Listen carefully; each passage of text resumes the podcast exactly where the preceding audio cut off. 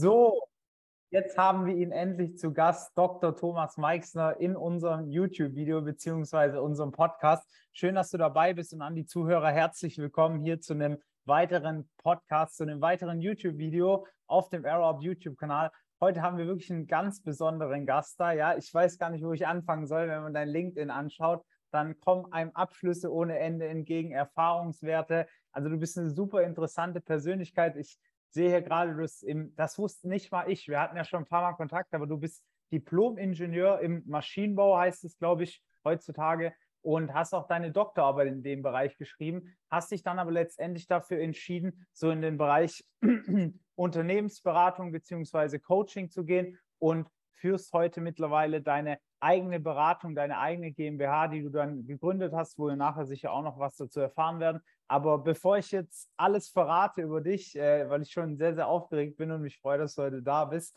schieß einfach mal los, Thomas. Wer bist du? Was machst du? Und was führt dich heute hierher? Ja, Valentin. Also erstmal vielen Dank und äh, ich finde es gut, dass wir einfach mal miteinander reden. Valentin hat mich eingeladen, um euch so ein bisschen was zu erzählen aus der Praxis heraus, wie man so seinen Karriereweg plant, wie man den entwickelt, ähm, ein paar Tipps und ein paar Ratschläge. Gut, ähm, im Prinzip fange ich mal mit dem Studium an. Ich habe ganz normal Maschinenbau studiert, das allerdings nicht, äh, also das innerhalb acht Semester dann auch abgeschlossen. Dann bin ich äh, nach Amerika gegangen, habe dort eine kaufmännische Ausbildung gemacht. Das lief damals über ein Stipendium.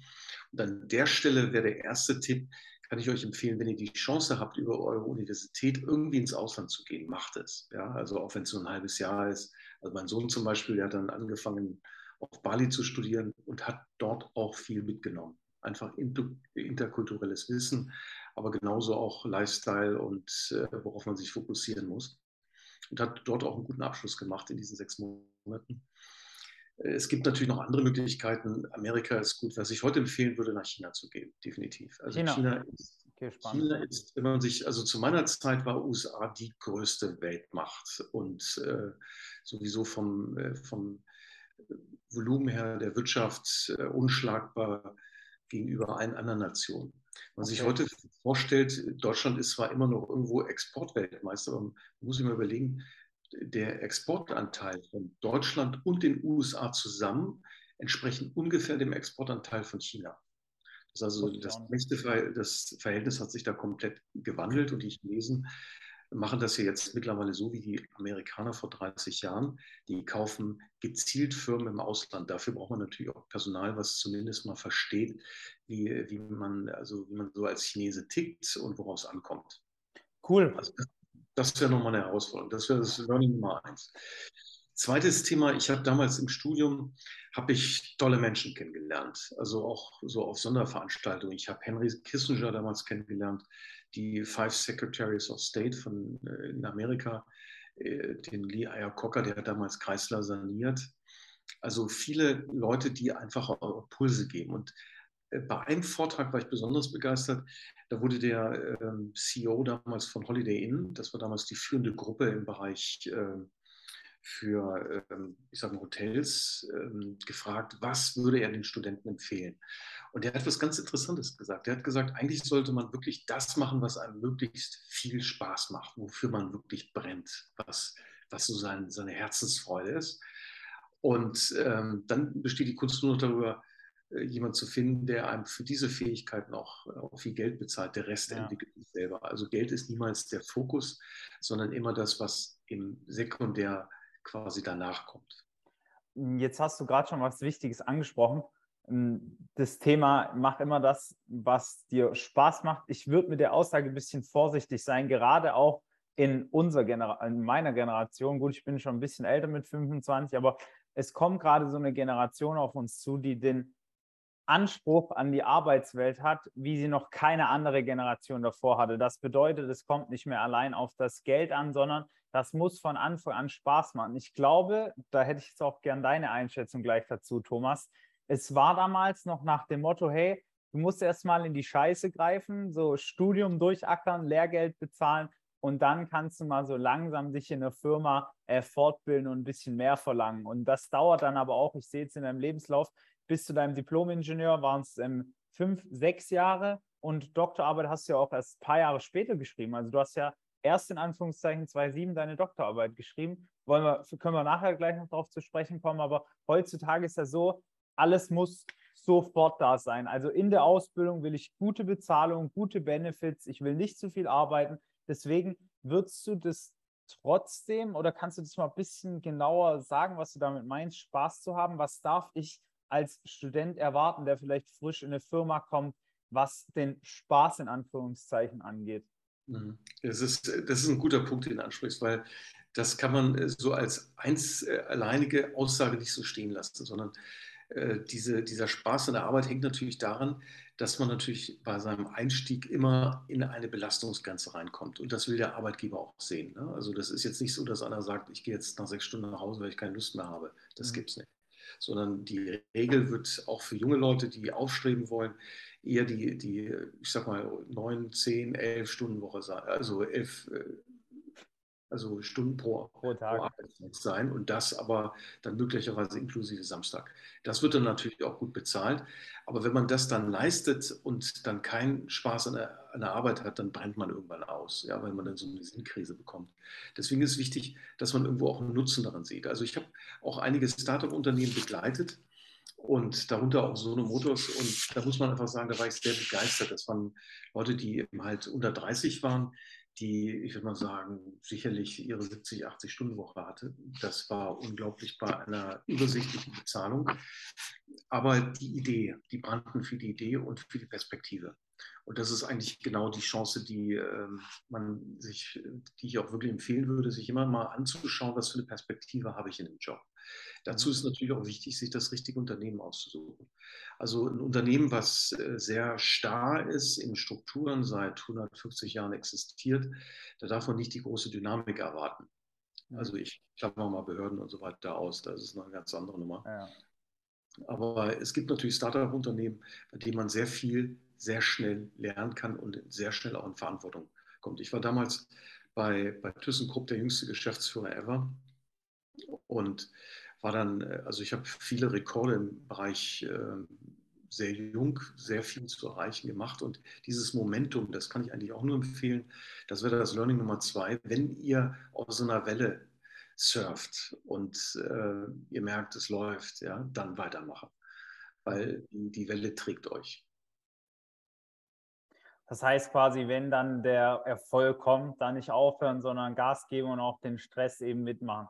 Wann würdest du das? Also wir sind jetzt schon tief in einem spannenden Thema drin, so Arbeit versus hm, das, was die heutige Generation sehr stark anstrebt, dieses Balance. Und ich meine nicht diese Ausgleich im Sinne von, ich will Freizeit und irgendwie rumhängen, sondern ich will, und da hast du was super Cooles angesprochen, ich will eine Perspektive. Ich glaube, oder ich habe zumindest das Gefühl, wenn ich jetzt äh, sagen wir mal, mein Opa frage, der 35 Jahre lang als Hausmeister in einer Firma gearbeitet hat, da sicher auch noch mehr gemacht hat, als es ein Hausmeister heute macht, aber er hieß halt einfach Hausmeister, technischer Hausmeister. Der, der hat halt einfach gearbeitet, der hat sich keine Gedanken gemacht, was machen wir jetzt strategisch in ein Jahr, drei Jahren, fünf Jahren. Und die heutige Generation, der ist es, glaube ich, wichtig, dass man irgendwie weiß, okay, was kann ich in diesem Job bewegen, was für eine Perspektive habe ich. Und jetzt spiele ich den Ball wieder an dich zurück was kann man denn da in deinen Augen machen, um für sich so den Weg zu finden, wo man jetzt sagt, okay, ich bin vielleicht mit Maschinenbaustudent und jetzt habe ich verschiedene Möglichkeiten, kann in die Entwicklung gehen, in die Forschung und Vorausentwicklung oder in, in das Projektmanagement. Wie findet man da so für sich den richtigen Weg, sag ich mal, oder den richtigen Startknopf, dass diese Welle auch aufgebaut werden kann? Weil du musst ja auch im richtigen Umfeld sein, in deiner, sagt man, in deinem vollen Potenzial drin, um sowas auch aushalten zu können. Du musst die Perspektive sehen. Hast du da noch Punkte, wo du sagst, aus deiner Erfahrung, die sind wichtig, um in die passende Richtung zu kommen als junger Absolvent? Klar, also im Nachhinein kann ich einfach nur sagen, die Kunst liegt darin, einfach was durchzuziehen, einfach okay. machen. Ja? Ich nenne da mal so zwei Beispiele. Ich habe mich damals als ähm, auf einen äh, Stipendienplatz äh, beworben. Für die gesamte Universität Hannover gab es einen Platz für ein Studium in Amerika, einen einzigen. Und äh, ich war sicherlich nicht der Beste, überhaupt nicht. Mhm. Aber ich habe es irgendwie geschafft, ein halbes Jahr dort reinzukommen. Und dann habe ich es auch durchgezogen und war dann der erste Master of Science-Student, der aus Deutschland dort den Abschluss gemacht hat. Das war schon was ganz Besonderes damals. Das war noch zu der Zeit, wo man nicht wusste, was ein MBA hier in, in, überhaupt bedeutet. Ne? Also das, okay. ja, das, ist so ein Beispiel. Aber wenn man erstmal drin ist und was, was umsetzen will, dann einfach machen. Wenn man jetzt äh, beim Beruf überlegt, wo sollte ich denn einsteigen, dann ist ein anderes gutes Beispiel von mir der Winterkorn, der damals mal äh, der, der Chef von VW war bis zu dieser Dieselgate-Affäre. Der hat seine Karriere begonnen in der Qualitätssicherung von, von Audi. Also eigentlich überhaupt kein spannender Bereich. Ja? Aber was er gemacht hat, er war als Qualitätschef so tough, ja, so hart gegenüber den Lieferanten, dass Audi aus seiner schlechten Qualität plötzlich der Qualitätsführer wurde ja, in der Branche. Und die Autos sieht man ja heute noch, die sind von der Qualität und der Verarbeitung sehr super. Also einfach so gut wie Mercedes und, und BMW. Und aus dieser Perspektive kann man natürlich sagen, muss man so einen jungen Mann fördern. Also hat man den dann gefördert, er wurde Abteilungsleiter, dann im halt Bereichsleiter und dann irgendwann wurde er Vorstand von Audi und da hat er seine Netzwerke alle mitgenommen, als er dann zum Vorstand von VW berufen wurde. Mhm. Das heißt, ähm, auch diese Schiene gibt es. Mhm. Das ist also eigentlich ist egal, wo ihr anfangt, aber ihr müsst irgendwie gucken, dass er nicht in eine Sackgasse kommt. Ja? Also irgendwas ändern und was bewegen. Also das Worst Case wäre, man würde euch in einen Raum einsperren und dort Excel-Tabellen ausfüllen, und zwar den ganzen Tag. Das geht gar nicht. Das, machen, das werden sowieso irgendwann mal Maschinen übernehmen. Also aus so einer Falle müsst ihr rauskommen. Aber wenn ihr merkt, ihr könnt was im Unternehmen bewegen durch eine pfiffige Produktidee, durch, ähm, vielleicht wird auch gerade im Unternehmen Startup gegründet, ähm, solche Sachen, ne? dann, dann müsst ihr einfach so ein Bauchgefühl haben und dann einfach mal reinspringen. Also was keine gute Idee ist, zu lange zu warten. Also die perfekte Lösung und den perfekten Arbeitsvertrag mhm. wird es geben. Und das werdet ihr schon am Tag 1 merken, wenn ihr euch bewerbt. Dann habt ihr vielleicht zehn Bewerbungen geschrieben, habt äh, vielleicht fünf Zusagen und, äh, und ihr kriegt vielleicht auch fünf Arbeitsverträge zugeschickt und, und dann erwartet der Arbeitgeber davon, dass er innerhalb von einer Woche unterschreibt und zurückschickt. So, welchen unterschreibe ich jetzt? Das ist so ein Klassiker. Und äh, solche Situationen hat man eigentlich permanent im Leben. Und dann ist auch wichtig, dass einfach mal Intuition und dann einfach durchziehen. Es geht immer einen Schritt weiter. Interessant, was du gerade sagst. Wir sagen immer, wenn ihr euch auf dem Level bewerbt, wo es auch schwerer wird, reinzukommen, dann kannst du schon froh sein, wenn du 20 Bewerbungen schreibst und am Ende zwei bis drei Zusagen bekommst. Aber klar, ähm, es, es kommt auch immer darauf an, was man studiert und so weiter. Wenn man jetzt gerade im Ingenieursbereich unterwegs ist, ein bisschen Informatik noch im Studium mit drin hatte, dann ist es sicher leichter, da eine Zusage zu bekommen. Okay, du, du hast ja jetzt, also das überrascht mich auch gerade, deswegen will ich das nochmal ansprechen. Hier steht, du hast dein MBA gemacht, du hast ihn gemacht, bevor es, ich weiß nicht, seit wann es MBAs gibt, aber anscheinend wusste man das damals noch gar nicht, aber du hast äh, quasi als Pionier einen MBA im Ausland gemacht und hast dann aber ganze fast 20 Jahre gewartet, bis du deine Doktorarbeit geschrieben hast. Also hier auf LinkedIn steht, du hast promoviert parallel zur Arbeit und hast deine Doktorarbeit auch noch sehr gut abgeschlossen. Ich, ich, ich fantasiere jetzt einfach mal ein bisschen. Du bist in einem Unternehmen drin, du bist high performing, du reitest deine Welle. Ich würde jetzt mal behaupten, du hast doch schon recht gut verdient. Was bewegt einen Menschen dann noch dazu, jetzt nochmal eine Doktorarbeit hinten dran zu hängen? Weil ich sage immer, hey, eine Doktorarbeit ist wirklich in den wenigsten Fällen sinnvoll, wenn du in die freie Wirtschaft gehen willst. Kannst auch gleich gern was dazu sagen, aber erstmal die erste Frage vielleicht, was hat dich dann da noch dazu bewegt, so am vielleicht mit Höhepunkt deiner Karriere noch deine äh, Doktorarbeit hinten dran zu hängen? Also welchen Benefit hatte das? Also das hängt ja natürlich immer davon ab, was man studiert ne? und in welchen Bereich man reingeht. Also wenn man zum Beispiel Chemiker ist, ist eine Promotion immer immer wichtig, da brauchen wir gar nicht drüber nachdenken. Ähm, das ist ja bei, wenn man auch im medizinischen Bereich geht, ist es völlig klar, dass man da auch Doktor wird. Eher, wenn es im kaufmännischen Bereich oder auch im Bereich Maschinenbau ist es eher etwas seltener. Aber interessanterweise ist es so, dass natürlich die, die Geschäftsführer, die Anzahl der Geschäftsführer, die in Doktortitel sind, relativ hoch sind. Ne? Also okay. Ähm, das heißt, ein, man versucht schon, für eine Geschäftsführung, wenn das jetzt das Ziel ist, was er gerne machen wollt, Geschäftsführer, Vorstand, versucht man natürlich schon Leute zu akquirieren, die oder damit einzubinden, die natürlich eine exzellente Performance bringen.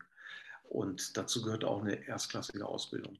Ja, also man würde jetzt mhm. nicht ein Unternehmen von einer Milliarde Umsatz in Hände geben, wo man äh, Zweifel über den Ausbildungsstandard äh, des Kandidaten hätte. Da muss mhm. das Gesamtbild passen. Und man wird ja in solche Funktionen auch nicht reingeworben, sondern eher man wird berufen, ne? so nennt man das. Okay. Und das wurde einfach ausgewählt. Ich habe das damals einfach gemacht, weil ich ähm, ein gutes Thema hatte, ein cooles Thema, wo ich gesagt habe, ich will die Produktion, will ich flexibler gestalten. Mhm. Und da habe ich einen neuen Ansatz gefunden und dann habe ich auch einen Doktorvater gefunden, der das dann mit gefördert hat. Cool. Und dann war das ganz relativ, sagen wir mal, zeitsparend. Hat das nochmal deine Karriere und dein Gehalt gepusht oder war das eher so ein nice to have? Ich habe jetzt auf meinem Ausweis so einen Doktortitel. Nee, das hat, das hat natürlich die Karriere und das alles auch gepusht, das ist gar kein Thema. Ähm, die, ich sag mal, aber es ist nicht notwendig. Ja? Das ist also, okay. das jetzt nicht so machen, dass ich sage, ich opfere nochmal drei Jahre meines Lebens, um eine Promotion zu machen. Sowas würde ich äh, wirklich keinem empfehlen, sondern wenn, dann muss das irgendwie mitkommen aus der Industrie heraus. Oder ich entscheide mich bewusst für Forschung und Entwicklung. Also wenn ich jetzt mal Forschungschef eines Konzerns werden will, zum Beispiel bei VW oder bei Audi, dann, dann wird sowas schon erwartet. Man will da wirklich auch Leute haben, die äh, Details verstehen können in einem Fachgebiet. Aber das ist halt immer die Frage, wo will ich hin? Und dafür okay. die entsprechende Ausbildung. Okay, cool. Jetzt bin ich ja Studienberater und ich habe eine recht würde ich sagen, gute Strategie entwickelt, wie man in seinem BWL oder Ingenieurstudium effizient durch Studium gerät, ohne da jetzt groß viel Aufwand für zu betreiben, unnötige Weiter- und Ausbildungen zu machen, sondern wir sagen immer, hey, wenn du deinen Bachelor sauber absolvierst, das heißt Minimum zwei, eher drei Praktika, eine Aus Auslandserfahrung mit einbauen, die Schwerpunkte sinnvoll legen, also nicht im Controlling anfangen, dann in die Produktion springen, dann in die Logistik, dann äh, in die IT, also irgendwie ganz wild hin und her springen, ein eigenes Projekt mitmachen und halt einen soliden Notendurchschnitt zu haben. Wenn du das innerhalb von vier Jahren hinbekommst, dann würde ich behaupten, der Bachelor ist heutzutage, wenn du es gut machst, ausreichend, um gut einzusteigen im Sinne von, dass du Ahnung hast, nicht komplett ahnungslos bist, aber dass du weiter gefördert werden kannst im Unternehmen. Jetzt schießen ja aber viele Leute, gerade so, wenn es Richtung die größeren Konzerne geht, um sich und sagen, boah, wenn du als Bachelor da rauskommst, dann bist du halt meistens noch grün hinter den Ohren. Du brauchst mal Minimum ein Master, MBA in die Richtung. Wie siehst du das? Eine Chance für einen klassischen Bachelor-Absolventen, der jetzt, sage ich mal, vielleicht sein Pflichtpraktikum macht und durch sein Studium geht, einigermaßen in Ordnung und dann in der Firma anfangen will. Wie siehst du die Chancen und wie würdest du die Chancen sehen, wenn du das Studium so aufbaust, das Bachelorstudium, wie ich es dir gerade gesagt habe, also mit Minimum zwei Praktika, eigene Projekte, Auslandserfahrung, solider Schnitt und einfach all in all eine saubere Studienstrategie, dass die Schwerpunkte sinnvoll gelegt wurden und halt alles einen roten Faden drin hat, wo nicht komplett alles durcheinander ist. Also wie schätzt du diese beiden Möglichkeiten ein? Sagst du beide weg, vergiss es, du musst einen Master machen oder sagst du ja, kann funktionieren? Also da bin ich jetzt auf deine Einschätzung super gespannt. Also man kann natürlich auch mit ähm, Bachelor äh, irgendwann mal Geschäftsführer werden, das geht sicherlich auch. Aber der, also meine Empfehlung, sage ich ganz ehrlich, ist, wenn in, in der Zeit, wo man im Studium ist, möglichst effizient durch. Da kommt es nicht jetzt auf den Notendurchschnitt an. Also mhm. nicht Bereich Maschinenbau und auch nicht im Bereich Wirtschaft, sondern da geht es eher darum, dass man ein paar interessante Highlights hat. Also ich nenne da mal ein Beispiel. Ähm, wichtig ist Auslandssemester. Das am besten ein Studium im Ausland, ein Jahr Master abschließend fertig. Das wäre das wär ideal. Ähm, aber wenn man das jetzt, äh, wenn, wenn, man nicht viel Zeit hat, dann würde ich versuchen, den äh, Bachelor im Minimum der Zeit durchzubekommen. Ich habe meinen Diplom-Studiengang damals, der nach heutiger Auffassung den Master mit umfasst, habe ich in mhm. vier Jahren gemacht und dann habe den, äh, die Ausbildung in den USA habe ich dann nochmal von zwei Jahren auf eineinhalb Jahre verkürzt. Ich habe die Diplomarbeit, die es damals gab, mit der Masterarbeit gekoppelt, war die gleiche Arbeit und äh, wurde an, an, beiden Universitäten anerkannt. Das, da kann man nochmal richtig Zeit sparen. Und äh, dann muss man möglichst wirklich zügig ins Berufsleben, erst Erfahrung sammeln, um dann zu gucken, wie läuft es, wo will ich hin, was ist äh, die Berufung letztendlich, was man machen okay. möchte. Also okay. die Qualität der Ausbildung ist schon ein Indikator dafür, wie weit man es bringen kann. Okay, verstehe. aber großteils in den Konzernen oder würdest du sagen auch in den kleineren Unternehmen? Weil du bist ja jetzt gerade Unternehmensberater auch für kleinere Unternehmen und für Konzerne, wenn ich es richtig weiß. Ja, also ich, äh, also meine, ich habe damals das Europageschäft von, äh, geleitet äh, für Magna Cosma. Das waren 1,4 Milliarden an Umsatz, zwölf, zwölf Werke, auch äh, Werke in Russland, in Südafrika und so. Und danach in, bei Faurecia 20 Werke weltweit. Mhm. Und da kann ich einfach nur sagen, für solche Funktionen muss man super gut im Englisch sein. Das heißt, da braucht man einen englischen Abschluss ja. oder einen französischen. Und dann zusätzlich ähm, eben halt, ähm, also auch dieses Internationale. Also wenn man ein Praktikum machen könnte, ich habe selber Praktikas gemacht in, in, Japan, also während der Studienzeit in Japan habe ich mich selber mhm. drin gegründet, in Kanada und hatte sogar einen Praktikumsplatz in, in Ägypten aber den, den, konnte ich dann aus anderen Gründen nicht, äh, nicht, wahrnehmen. Aber dieses internationale möglichst schnell und effizient aufbauen, vielleicht auch mit, mit dem Urlaub entwickeln, gar kein Thema, aber irgendwie mal ins Ausland. Cool, cool. Bin ich froh, dass ich im Ausland war. Noch eine abschließende Frage, auch erstmal vielen Dank für den ganzen Input. Ich fand das super angenehm. Ich konnte jetzt auch nochmal viel mitnehmen. Du hast das, finde ich, top strukturiert. Nochmal eine abschließende Frage und du kannst natürlich auch nochmal was dazu sagen äh, wenn wir die Frage geklärt haben. Was hat dich jetzt dazu bewegt, letztendlich von einem sehr erfolgreichen Angestellten, also für mich ist es erfolgreich, ich bezeichne dich jetzt einfach mal als erfolgreich, was hat dich dann dazu bewegt, zu sagen, okay, jetzt habe ich 20, 25, 30 Jahre als Angestellter gearbeitet, bin erfolgreich, habe wahrscheinlich auch jetzt finanziell nicht so den Riesendruck, jetzt mache ich mich selbstständig. Was hat diesen Switch noch bewegt? Also warum nicht früher? Mhm. Warum das, zu der Zeit? Vielen Dank für die Frage, weil die ist richtig klasse. Ich habe jetzt ein, ein Fernsehinterview gegeben, das wird in, in Hamburg äh, 1 ausgestrahlt. Und zwar geht es um das Thema Startup. Also ich kann nur Folgendes dazu sagen. Entweder man ist relativ jung, also jetzt gerade so bis 30 und macht ein Startup-Unternehmen, Valentin, so genauso wie du das ja auch machst. Du bist ja auch Startup-Unternehmer äh, sozusagen, entweder sowas. Oder du bist vielleicht etwas älter, ähm, vielleicht ab 50, da merkst du, dass zum Beispiel der Arbeitsmarkt gerade auch für, für ältere Führungskräfte dann irgendwann schon mal spürbar nachlässt. Mhm.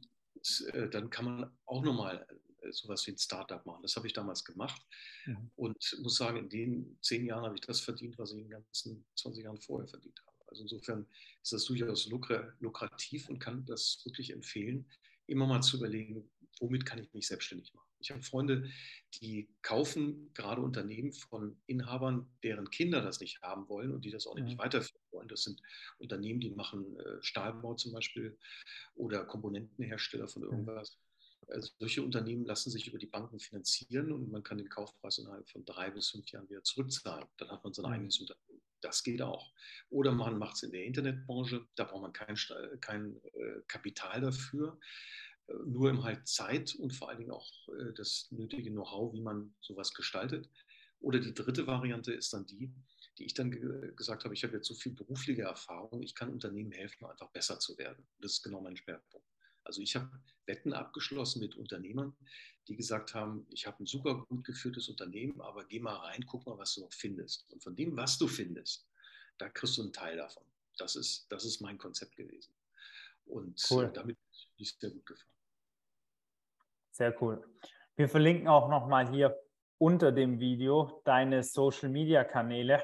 Du bist ja jetzt auch seit neuestem auf Instagram aktiv, LinkedIn, LinkedIn hast du sowieso. Da können sich die Leute, die das hier anschauen, mit dir vernetzen, dir vielleicht auch ein paar Fragen stellen, wenn es für dich in Ordnung ist. Und jetzt würde ich erstmal sagen, bevor ich nochmal das Wort zum Abschluss an dich gebe, vielen, vielen Dank, dass du dir die Zeit genommen hast. Es war ein sehr angenehmes Gespräch. Wir haben ja auch privat schon einiges miteinander zu tun gehabt, aber jetzt im Podcast, so in einer bisschen professionelleren Umgebung, hat es mir nochmal gezeigt, du bist einfach super kompetent. Ich freue mich, dass wir uns äh, kennengelernt haben, dass ich dich kennenlernen durfte und auch auf den weiteren Austausch mit dir. Ja, vielen, vielen Dank nochmal an dich und jetzt gebe ich nochmal den Ball zu dir und danach beenden wir den Podcast.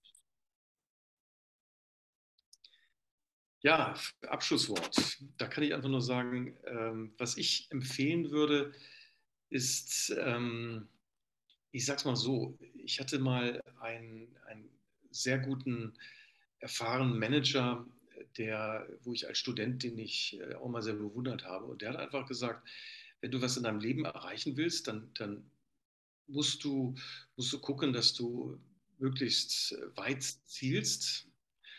Und wenn du das nicht ganz triffst, dann bist du immerhin noch einer der Sterne im Himmel.